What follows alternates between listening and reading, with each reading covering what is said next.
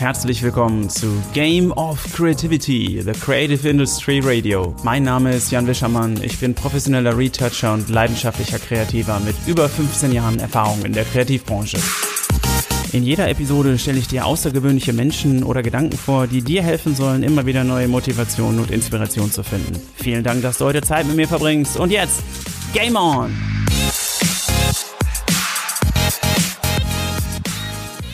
Freue mich riesig, dass du heute am Start bist, denn in dieser Episode lernst du den CCO von Grey Deutschland, Fabian Fabsekirner, kennen. Und wir haben uns bei bestem Sonnenschein zu einem Spiel der Fortuna hier in Düsseldorf in der Esprit Arena getroffen und haben uns über viele unterschiedliche Spielfelder unterhalten, unter anderem darüber, ähm, wer Fabse privat und beruflich ist, viel über seine persönliche Geschichte, äh, gesprochen und wie es sich anfühlt, der jüngste Kreativdirektor in Deutschland zu werden, was es heißt, seine Mannschaft in das Creative Paradise zu führen, wie die Zukunft der Kreativbranche aussieht und bei welchen Quellen Fabse seine Inspiration findet.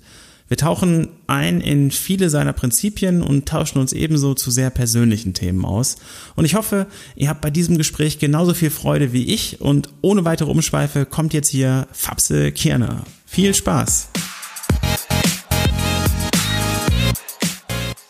Sitze mit dem Godfather of Grey, dem Mann mit der Kappe, dem Chief Creative Officer und Fabse Kirner. Und ich freue mich riesig, Fabse, dass wir hier äh, bei der Premiere zusammensitzen und du mein Gast bist.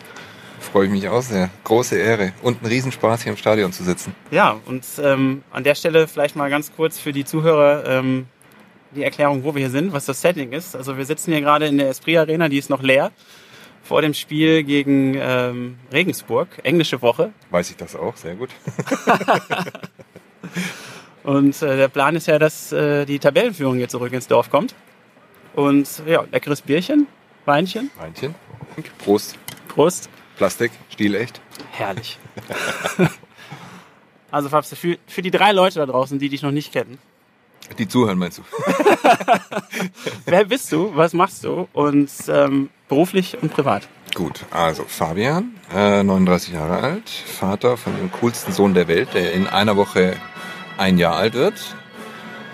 Äh, verheiratet mit der tollsten Frau der Welt seit vier Jahren. Ursprünglich Schwabe, Stuttgart, geboren in Schillers Geburtsstadt Marbach, 100 Meter Luftlinie. Äh, vielleicht ist ein bisschen was rübergeschwappt, aber ich bezweifle das. Äh, und bin jetzt seit 21 Jahren in der Werbung.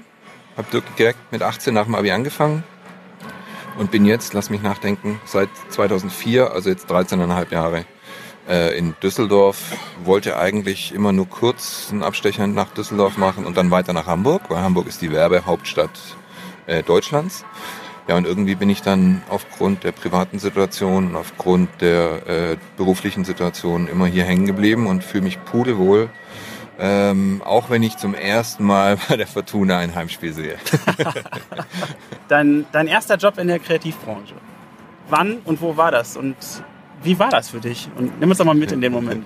Mein erster Job, da war ich 18, hatte gerade mein Abi seit äh, zwei Monaten in der Tasche äh, und habe bei einer Agentur angefangen in Heilbronn, die nennt sich R&R, Reinzeichnung und Retusche. Aha. Äh, das war eigentlich keine Werbeagentur, das war wirklich ein Designstudio.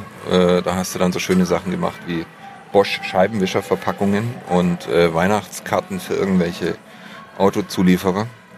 Ähm, aber da habe ich gelernt, wo ein, wo ein Apple angeht. Das schön, ist eine wertvolle den, Information. Den, den, den, schönen Performer vor mir stehen gehabt und Photoshop 3 war das, glaube ich, oder Geil. Photoshop 4. Das ich habe mit, ich hab mit 5 angefangen. Okay. ja gut, ich war einen Ticken älter.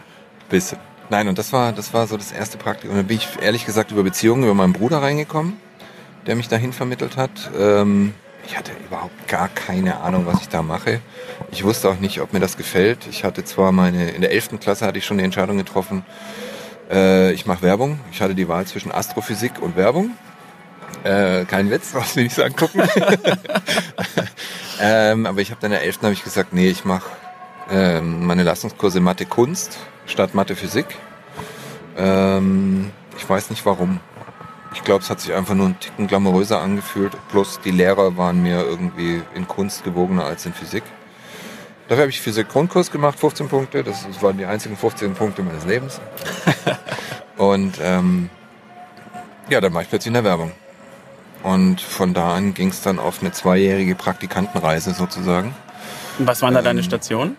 Äh, da war ich sechs Monate, dann war ich drei Monate im Fotostudio und dann bin ich durch puren Zufall nach Boston gekommen äh, zu Arnold's Advertising. Keine Ahnung, was ich da gemacht habe. Ähm, das war damals die acht kreativste Agentur der Welt.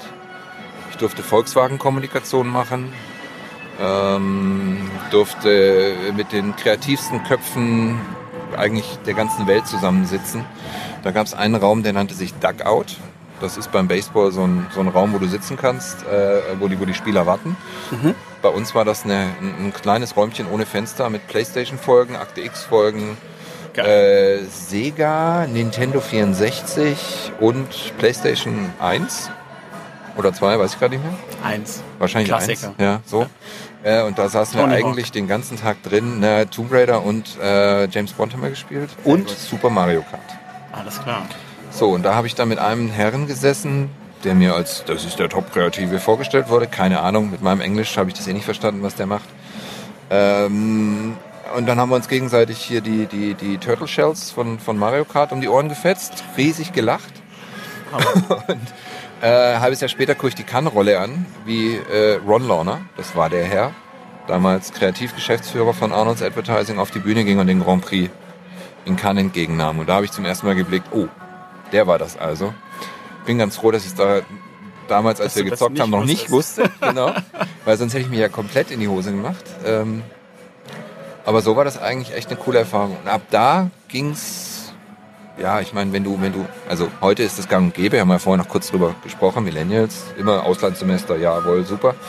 Äh, damals war das noch ein bisschen eine Besonderheit, ein Praktikum im Ausland zu machen. Äh, und danach standen mir theoretisch die Türen offen. Ich habe gedacht, ich bewerbe mich mal großkotzig als Junior-Art-Direktor. Ähm, und dann hat mein damaliger CD, der Armin Jochum, der auch in der Branche relativ bekannt ist, weil er Kreativchef von BBDO Stuttgart war, von Jung von Matt und jetzt äh, das J in Think in Hamburg ist, der hat damals gesagt, weißt du, Fabsey, also Junior bist du noch nicht, aber ein Praktikum kann ich dir anbieten. So, und dann habe ich ein Praktikum gemacht. Und ab da ging es dann eigentlich von alleine los. So hat alles angefangen. Ja, okay. so war das. Super spannend. Da du jetzt von deinem, von deinem steilen Start eigentlich erzählt hast, mich würde interessieren, was war dein größter beruflicher Fehlschlag? Und hat der für dich vielleicht sogar die Weichen für, für einen späteren Erfolg gestellt? Oder hat der irgendeinen Einfluss für dich gehabt? Oder gab es das überhaupt? Meinst du Fehlschlag in frühen Jahren? Oder weil ich glaube, ich habe genügend äh, äh, Tretminen ausgelöst. Okay, wenn du mich ähm, so fragst, dann lass uns doch mit einem frühen anfangen. Nein, also es gab natürlich so ein paar, paar, paar Gedanken und Entscheidungen. Ähm, ich war damals bei der, bei der Firma, wo Armin eben war, äh, bei H2E, kennt kein Mensch, aber wir hatten ein tolles Kundenportfolio mit Porsche, Autopresse Stuttgart, äh, Mercedes-Benz, äh, Smart, Nokia, Totolotto, das war super. Und dann hieß es, Jungformat kommt nach Stuttgart. Und ähm, dann war mein Texter und ich, wir waren die Ersten, die sich dort beworben haben. Dummerweise war zu dem Zeitpunkt Jungformat Stuttgart noch nicht Jungformat Stuttgart. Es war immer noch die alte Firma, die Jungformat aufgekauft hatte. Ja, und dann war ich nach sechs Monaten, hab ich, war ich so frustriert und habe gedacht, nee, es geht nicht, ich muss wieder zurück. Ähm, was dann auch funktioniert hat, mhm. aber der Schritt, das war schon so ein, so ein jetzt machen wir den, den, den, den großen Wurf, gehen in die weite Werbewelt raus. Äh, und leider war es das halt nicht. Ich meine, es war revidierbar. Ähm, aber es hätte nicht sein müssen. Es war jetzt kein Riesenfehlschlag in dem Sinne, aber äh, es war halt so, ja, bisschen ausprobiert, ging in die Hose und dann konnte man noch korrigieren. Okay. Hat dir das denn ähm, das Gefühl gegeben, dass du beim nächsten Mal was anders machen wirst? Mm. Ich würde mich ein bisschen schlauer machen vorher. Nicht so ins Blaue reinhandeln. Ein bisschen Planung dahinter setzen ähm, klar, Bauchentscheidungen sind extrem wichtig und auch gut, äh, aber man sollte ungefähr wissen, worauf man sich einlässt und nicht einfach, einfach mal drauf los äh, entscheiden. Und, und äh, wenn ich Pech gehabt hätte, wären die Türen zu gewesen bei meiner alten Agentur, dann wieder neuen Agentur. Äh, das hat aber zum Glück funktioniert und ab da ging es eigentlich ein bisschen steiler bergauf. Also das war, es hat dann auch wieder was Gutes gehabt am Schluss. Ja. Du bist ja 2008 einer der jüngsten Kreativdirektoren in Deutschland überhaupt geworden. Und mich würde interessieren, wie das war. War, war das einfach nur cool und ähm, gab es da Vor- und Nachteile für dich, die du da erkennen konntest, in so jungen also, Jahren sowas zu erreichen? Da gibt's gibt's also erstens, das äh, steht auch auf meinem Wikipedia-Eintrag, den ich mir nicht, nicht selber angelegt habe, sondern das war ein, ein, ein liebenswürdiges Geschenk von meiner Frau. Da steht das drin. Ähm, ich glaube, dass in Hamburg es gar nicht so unüblich war, in jungen Jahren ähm, CD zu werden, aber die haben das eher als Tool benutzt, äh, um keine Gehaltserhöhung zu geben. Ähnlich war es bei mir auch, wobei da war es dann ein bisschen was anderes. Ähm, aber es war eine, eine riesen Herausforderung und eine riesen Überraschung. Ähm, ich bin damals von DDB zur TBWA gewechselt.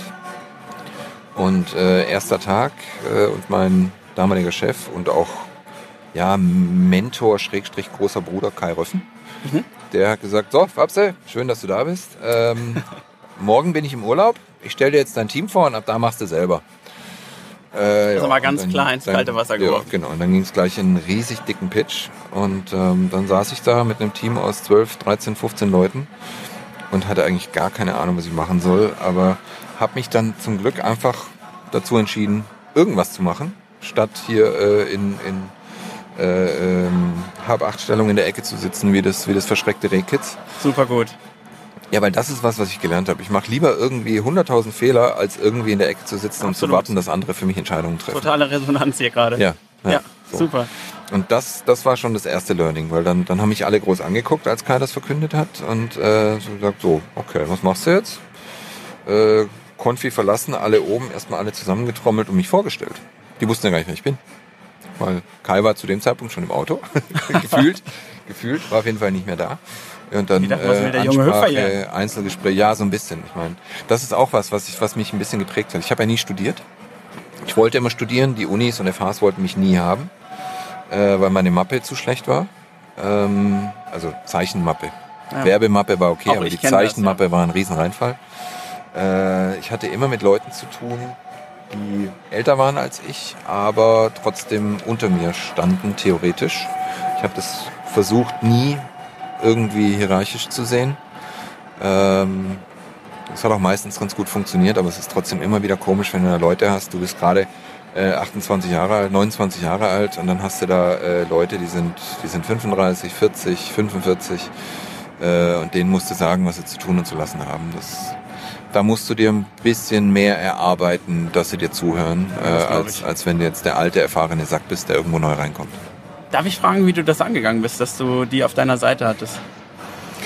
Ich glaube, das ist, das sind Soft Skills. Das ist Empathie, das ist Zuhören, das ist äh, auch mal äh, ein unerwartetes Danke sagen, was auch viel zu selten vorkommt. Super. Das ja. sind Mittagessen, das ist äh, mal, mal äh, ein kleines Budget fertig machen, Teamabend äh, organisieren.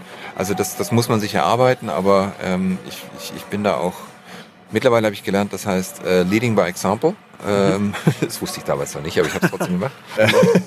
Nein, ähm, also ich war, ich war halt auch der, der abends das Licht ausgemacht hat. Und ähm, dadurch habe ich es dann hinbekommen, dass, dass die Leute mit auf die Reise genommen wurden und äh, gemerkt haben, ich bin nicht der, der vorne die, die Peitsche schwingt, sondern ich bin halt einer, der, der in der Galerie mit drin sitzt und rudert und ähm, wenn nötig dann auch länger rudert.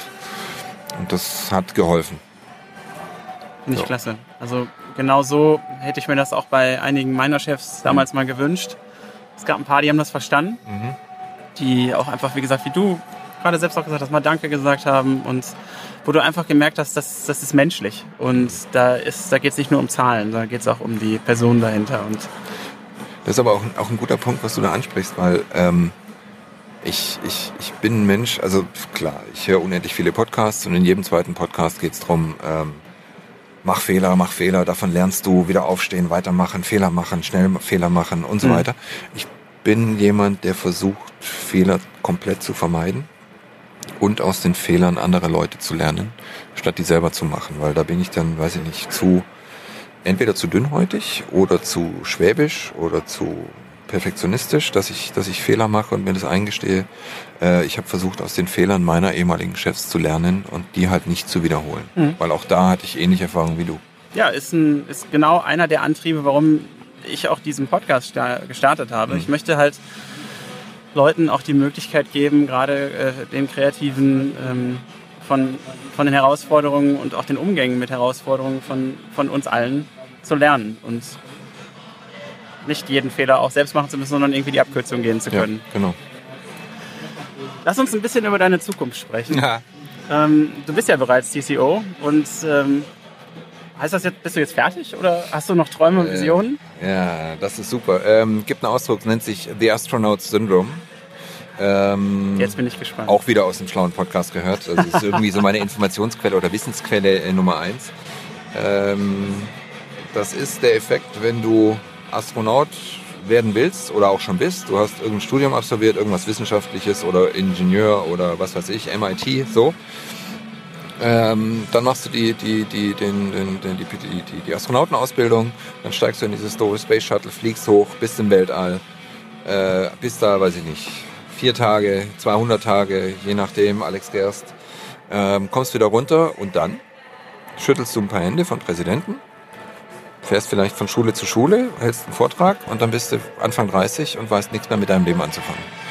Schließt sich ein bisschen der Kreis hier zum Stadion, weil die Sportler sagen, ja. sind genau dasselbe. Die Jungs fangen mit, mit, mit, mit 15, 16 an, das richtig ernst zu nehmen. Klar fangen die schon mit, mit, mit 6 an, Fußball zu spielen, aber also mit, mit, mit 13, 14, 15 ist schon klar, wo die Karriere hinführt und mit 30 sind sie fertig oder mit 35 und dann wissen sie nicht, wie es weitergeht.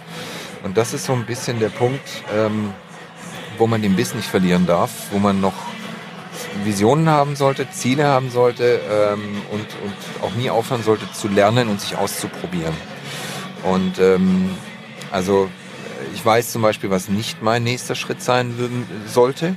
Jetzt bin ich zwar CCO Deutschland, okay, aber ich möchte zum Beispiel nicht als nächsten Schritt in der Europaebene eintreten, weil dann sehe ich von meinem süßen Sohn und von meiner tollen Frau fast gar nichts mehr, fliegt nur noch von, von Land zu Land zu Land ähm, und bin vielleicht am Wochenende noch zu Hause.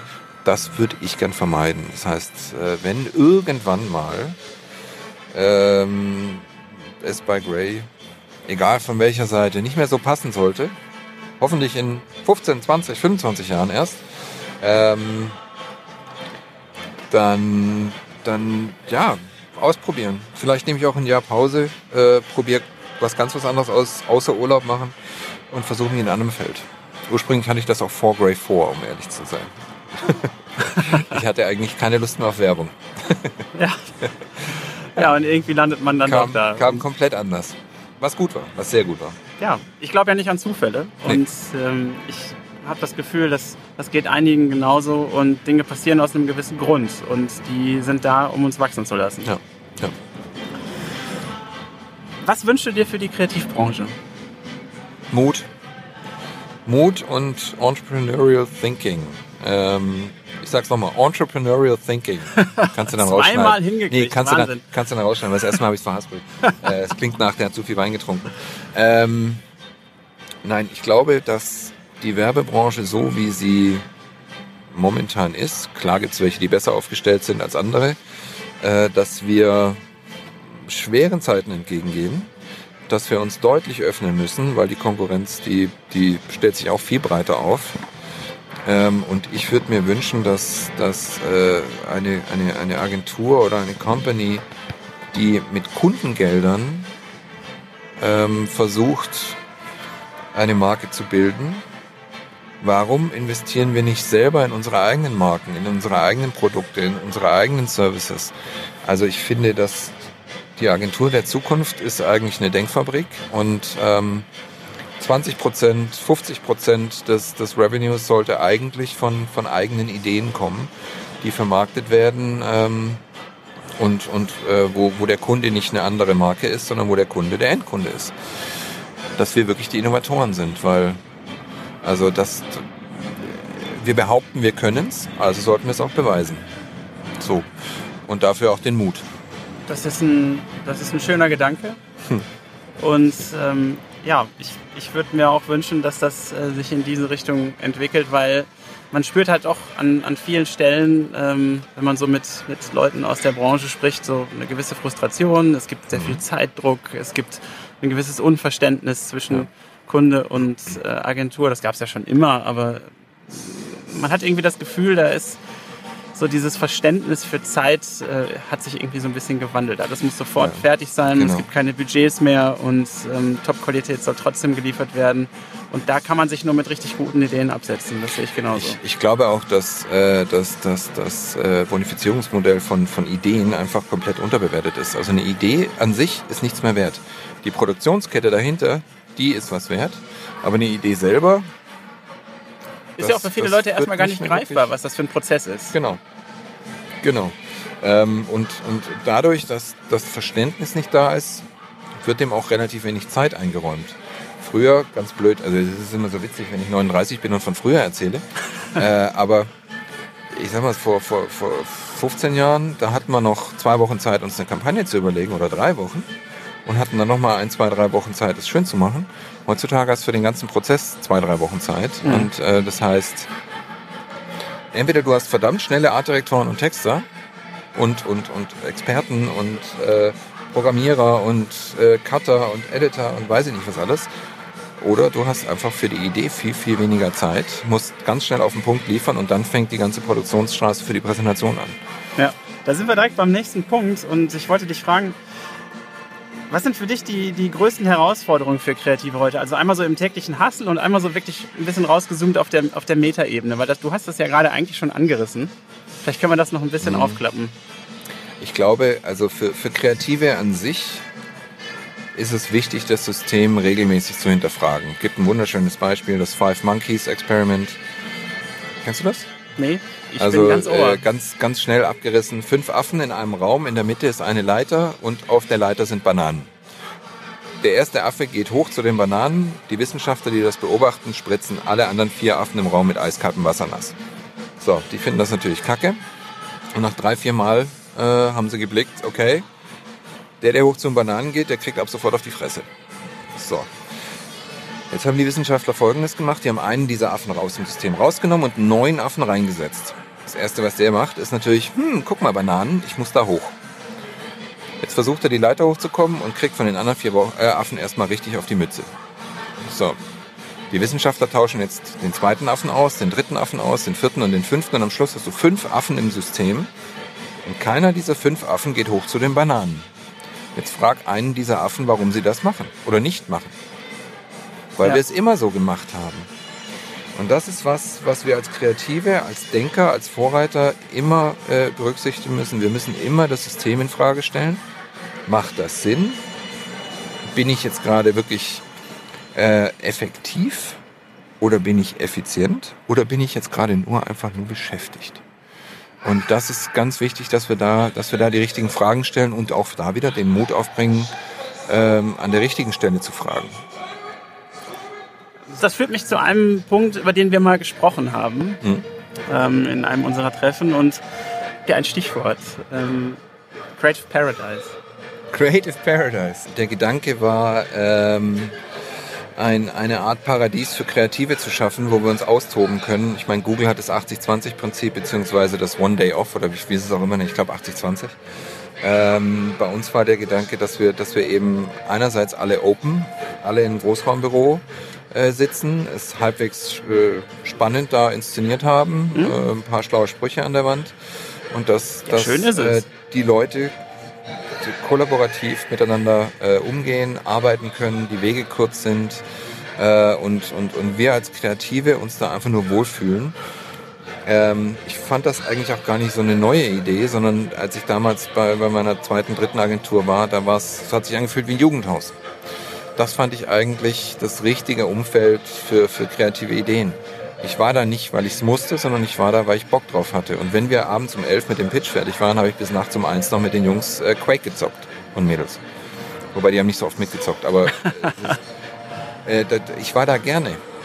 Und ja. ähm, ich glaube, wenn du jetzt so ein bisschen, wenn wir jetzt so, so Richtung Millennials äh, wieder, wieder rutschen, ähm, da hast du halt die Leute, die sagen, oh ja, könnte ich eine Vier-Tage-Woche haben und äh, könnte mein Gehalt nicht doppelt so hoch sein und könnte einer dieser vier Tage nicht übrigens im Homeoffice sein und was mit der Sojalatte? Also so, ja. da haben wir ja drüber gesprochen. Also ähm, ich, ich, ich glaube an, an, an Leidenschaft für einen Job, dann ist es nämlich auch kein Job. Ähm, ich ich, ich, ich glaube an, an eine Zusammenstellung von richtigen Leuten, ich finde das einen total spannenden Gedanken und ich würde mir wünschen, dass da ganz viele so denken würden, weil ich glaube, dass du dann eine ganz andere Energie wieder in die, in die Branche kriegst und gerade bei den, bei den äh, Jungen ähm, vielleicht auch eine ganz andere Attitüde damit erzeugen kannst. Ja, genau, genau. Und auch da, eigentlich scheißegal, ob die Jungen jetzt gerade Kreative sind oder Berater oder Producer oder Strategen oder was auch immer. Ähm, ich glaube, jeder von uns muss in seinem Bereich kreativ sein. Einer meiner beiden Brüder ist, äh, er ist kein Steuerberater mehr, aber er macht immer noch meine Steuer. Ähm, der, der muss genauso kreativ sein.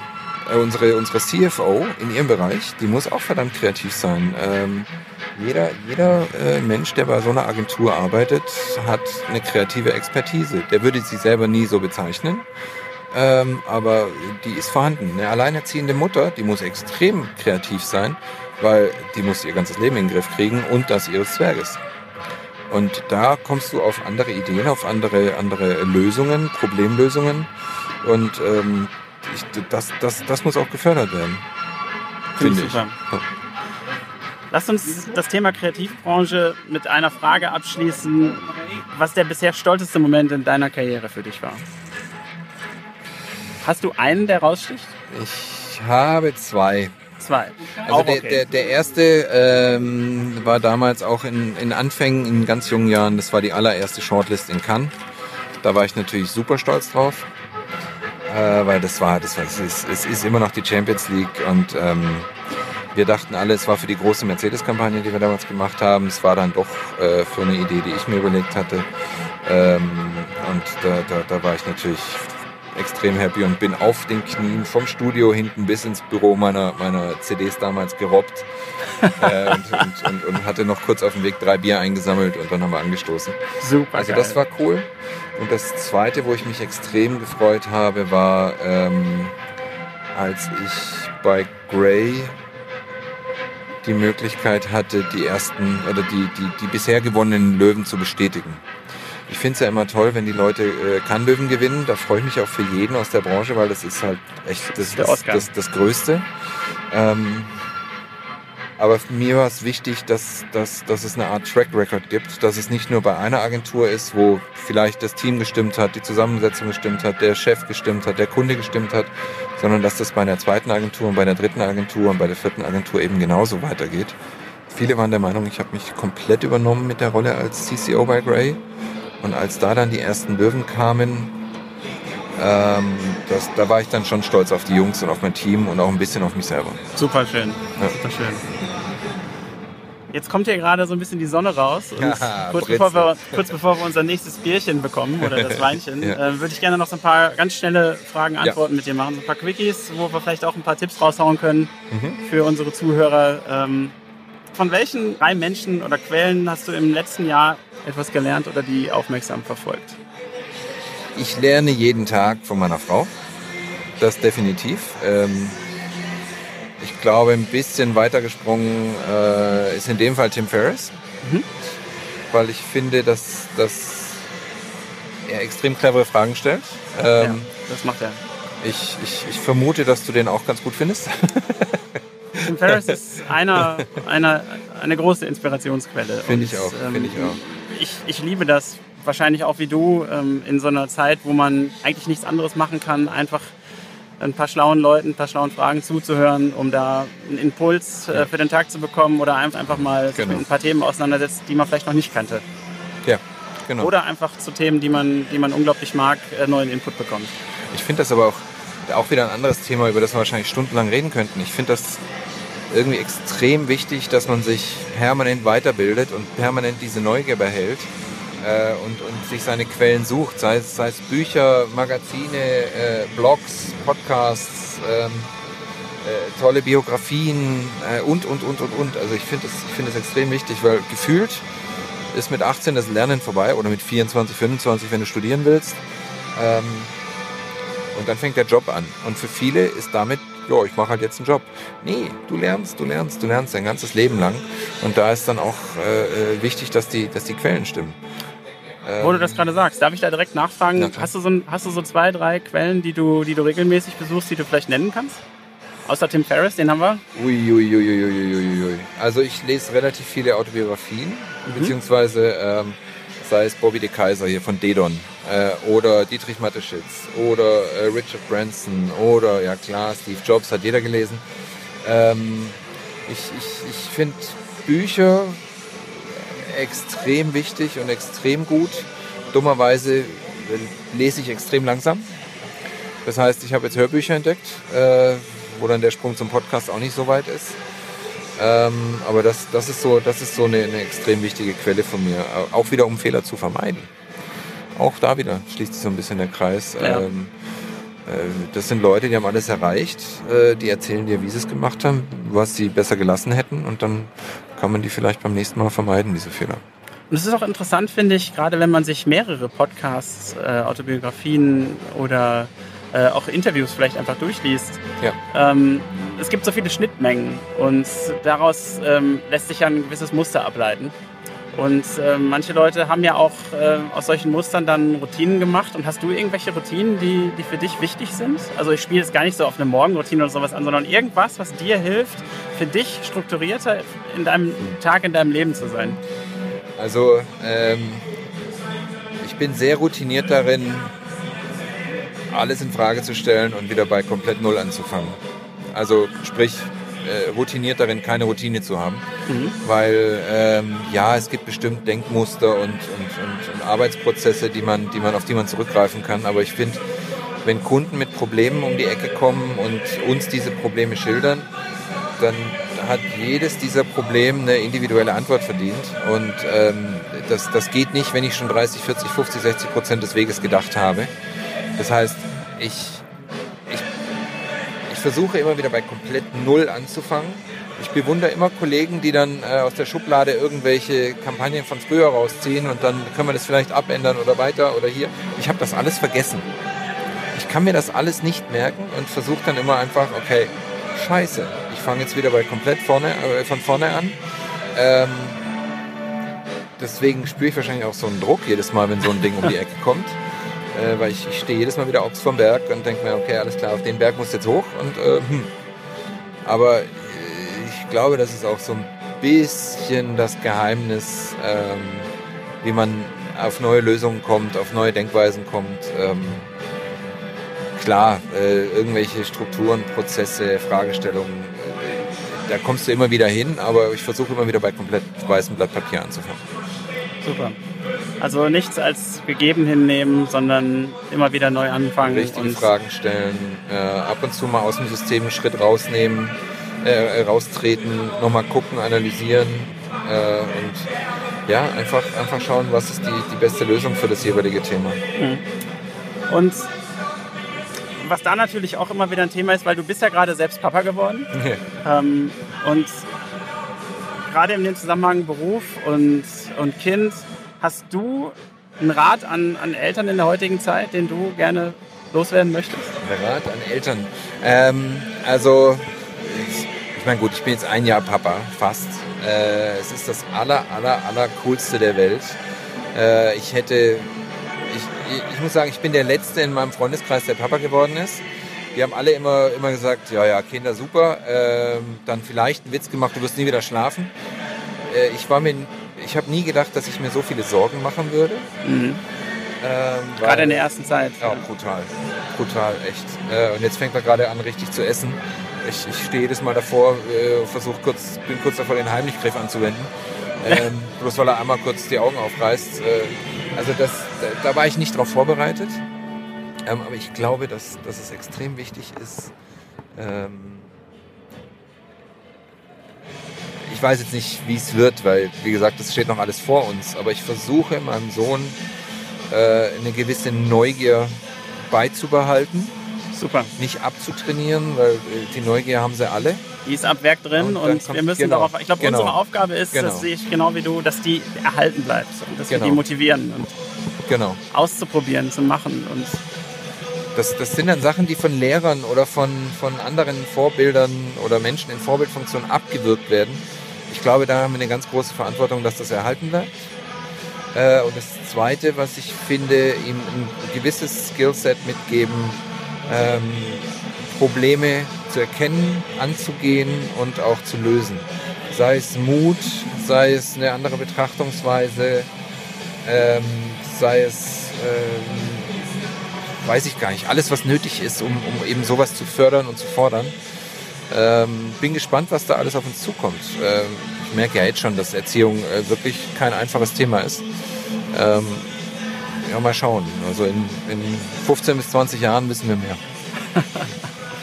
ja, das, das sehe ich ganz genauso. Und ähm, du, wirst, du wirst sehen, ich bin, also unser Zwerg ist da mir ein paar Monde voraus, mhm. aber äh, du wirst sehen, ähm, das, das ist ja so, Kinder entwickeln sich ja von, das ist so ein kleiner Radius, der wird immer ein bisschen größer, nicht nur der Bewegungsradius, sondern auch irgendwie das, das was man dann plötzlich äh, mit denen macht, was die für ein Feedback geben und du wirst merken, ähm, da ist eine unglaubliche Neugier da. Mhm. Und Klar. genau das will man erhalten. Das spüre ich ja. auch ganz genauso. Und ich liebe das, jeden freien Moment mit, mit dem Zwerg zu ver verbringen und ähm, diese Interaktion, die ja schon erst nonverbal stattfindet und irgendwann dann äh, sich umwandelt, das, das ist so spannend und so wichtig irgendwo, wichtiger als alles andere irgendwie, was man so an täglichen Problemen in Anführungsstrichen manchmal hat ähm, ist, ist, dass das irgendwie alles in Einklang ist. Und das finde ich total, ja. total, total wichtig. Ähm, ich würde gerne noch eine Sache von dir wissen. Und zwar, was war die, die beste und oder lohnenswerteste Investition, die du in der letzten Zeit gemacht hast? Also es ist jetzt egal, ob das in, in Geldzeit oder Kraft war. Äh, ich weiß gar nicht, war es Warren Buffett? Die beste Investition ist in sich selber. Ja. Ähm, dementsprechend äh, Weiterbildung, Fortbildung, Zeit in sich selber investieren. Ähm, heißt nicht, dass ich es mache, heißt nur, dass ich denke, dass man das machen soll. ähm, ich glaube für mich, ich habe gerade neue Wanderschuhe gekauft. Aha. Ich werde mit meinen Jungs in die Berge verschwinden. Äh, das ist für mich eine, die, die aller, aller geilste Auszeit des Jahres, weil du bist da oben auf zweieinhalbtausend Metern, äh, hast keinen Handyempfang, äh, hast kein, kein WLAN, hast niemanden, der dir irgendwelche E-Mails schickt. Äh, bist einfach raus und kannst dich auf das, auf das bewusste Jetzt konzentrieren. Das tut extrem gut. Ähm, das klingt auch super. Nee, also nee, ich nee. finde, das ist, das ist eine ganz tolle Geschichte. Ja, doch. Also wenn das schon reicht. Sonst hätte ich noch die Playstation erwähnt und beziehungsweise Aha. Witcher 4, äh, Witcher 3. okay. Komme ich ja. auch wenig dazu, aber äh, ist immer eine kurz, kurze so der, Reise der eine Moment. Genau. Ja. Super. Ähm, woran arbeitest du gerade? Worauf dürfen wir uns freuen, um zum Ende zu kommen? Was wird man als nächstes von dir sehen? Äh, also ich glaube, ähm, hauptsächlich arbeite ich daran, die Kultur in der Agentur noch weiter zu verbessern. Wir sind regelmäßig auf dem, auf dem Weg, äh, das, das, das immer weiter zu drehen. Es kommen ja auch immer neue Leute dazu, die mit auf die Reise nehmen. Ähm, weil, also, wenn es meinen Leuten richtig gut geht und wenn die sich wohlfühlen und wenn die den Job nicht als Job sehen, sondern als Spaß, dann, dann äh, stehe ich am Schluss natürlich auch besser da, ist ja klar. Ähm, oh, wir hier Runde, eine Runde fahren wir noch. Eine Runde fahren wir noch. Sprecher. Wahnsinn.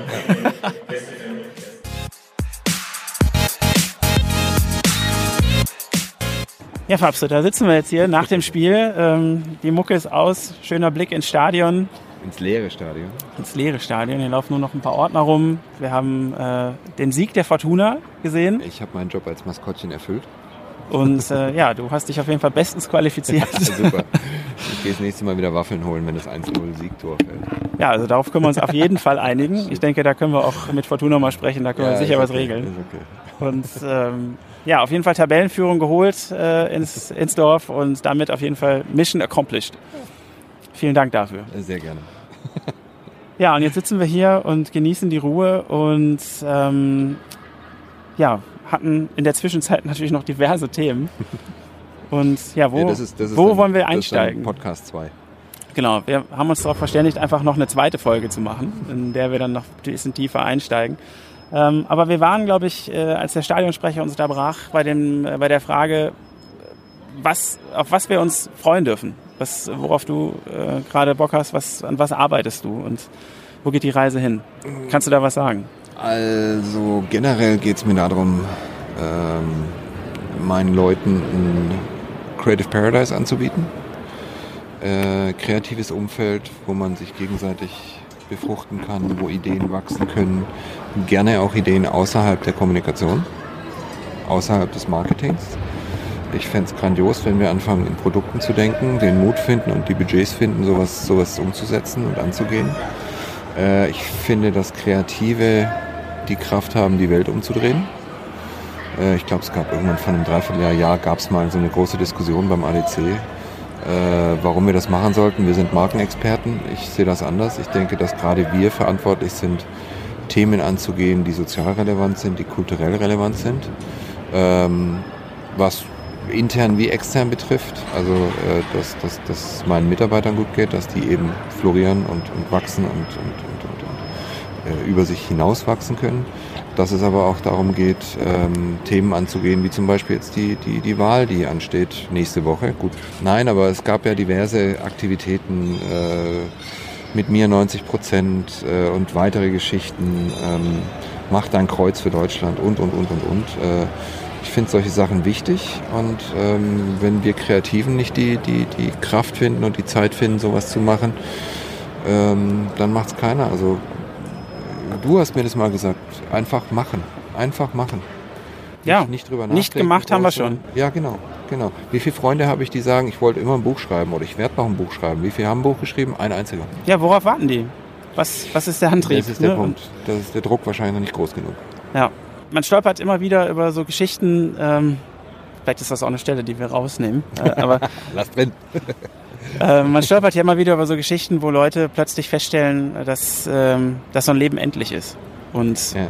dass äh, gewisse Ereignisse im Leben dazu führen, sei es äh, ein positives Ereignis, eine Geburt oder vielleicht auch der Verlust von, äh, von jemandem oder auch vielleicht die, die eigene Diagnose, dass plötzlich so der Fokus auf ganz andere Dinge gesetzt wird und Menschen plötzlich in die Umsetzung kommen. Und eigentlich sollte es doch nicht so sein, dass man solche extremen ähm, Erlebnisse braucht, ja. um ja. sich dessen bewusst zu machen, was man eigentlich wirklich möchte und so ins, ins Handeln zu kommen. Und da gibt's ähm, den schönen Spruch von, von Christian Bischoff, weiß nicht, ob der da was sagt, nee. der Motivations- und Erfolgstrainer.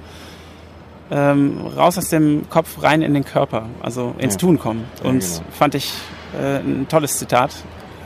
Und äh, habe, seitdem ich das gehört habe, auch immer wieder versucht, das umzusetzen. Und ähm, ja, ich, das wäre auch so ein Appell, den, den ich ganz gerne äh, in die Welt rufen würde, dass man viel mehr Dinge einfach ausprobiert und macht. Find und Finde ich super. Und ich finde, der Satz, den du gerade gesagt hast, das sollte dein Endsatz für alle Folgen, weiteren Folgen ab sofort werden. Äh, fangt an zu machen, nicht gemacht haben wir schon genug. Ja. Fände ich einen super Satz.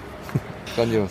Okay, Fabse, dann ähm, für, die, für die Leute da draußen, die ähm, jetzt Bock haben, vielleicht auch mal äh, Kontakt aufzunehmen, wie, wie kann man dich erreichen? Äh, erreichen kann man mich, indem man einfach mal am Platz der Ideen aufschlägt, vorzugsweise Donnerstagabends, da gibt es Bierchen. Äh, meistens jedenfalls. Äh, Facebook ist eine Möglichkeit. Ah, das geht wieder? das geht wieder, ja. Facebook geht wieder. Äh, klar habe ich Handynummern, die gebe ich aber nicht her. Aber LinkedIn ist wahrscheinlich noch eine gute äh, Möglichkeit. Äh, nicht böse sein, wenn ich nicht so schnell reagiere. Ähm, ich bin da ab und zu. Äh, was nicht geht, ist Xing. Aber das ist doch super. Also dann ähm, halten wir auf jeden Fall fest. Herzlichen Dank für das Premieren-Interview und ähm, wir machen auf jeden Fall die zweite Folge. Gerne. Die, äh, das, das Umfeld suchen wir uns. Vielleicht verteidigen wir weiter die Spitze. Mal schauen. Und ähm, ja, vielen, vielen Dank für deine Zeit und für die, die wertvollen Inhalte. Wie gesagt, alles, was wir an Links äh, und Informationen haben, das hauen wir in die, in die Show Notes. Und ähm, ich freue mich auf alles, was da kommt. Und sag danke. Ich habe zu danken. Bis bald. Geile Initiative. Ich finde es großartig, dass du aus dem Nichtmachen rauskommst und machst. Na gut, du hast davor schon genug gemacht, aber das, das ist so ein Podcast. Ich habe auch schon oft genug drüber nachgedacht, ey, so ein Podcast wäre eigentlich eine geile Sache. Dann kommst du und dir gesagt, ich mache einen Podcast. Hut ab, geile Initiative, finde ich großartig und viel Erfolg. Ich danke dir. Super.